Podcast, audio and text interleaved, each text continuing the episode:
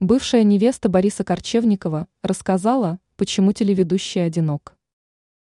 Сейчас известному российскому телеведущему Борису Корчевникову 41 год. Он построил успешную карьеру, но вот личная жизнь мужчины не складывается. Как известно представителям прессы, сердце Корчевникова свободно. При этом он ранее говорил, что мечтает о крепкой семье и детях. Недавно его экс-возлюбленная Анна Одегова – раскрыла печальную правду про личную жизнь Корчевникова. Она отметила, что познакомилась с Борисом еще в студенческие годы. Какое-то время они были в романтических отношениях, но так не поженились.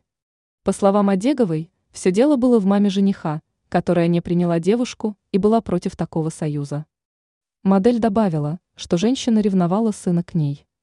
Одекова предполагает, что по этой причине – мужчина так и не смог создать еще свою семью. Она не дает ему ни с кем встречаться даже сейчас, приводит слова Анны издания КП.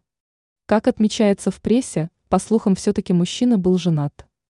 У Бориса были длительные отношения с актрисой Анной Сесиль Свердловой. Спустя несколько лет отношений пара рассталась.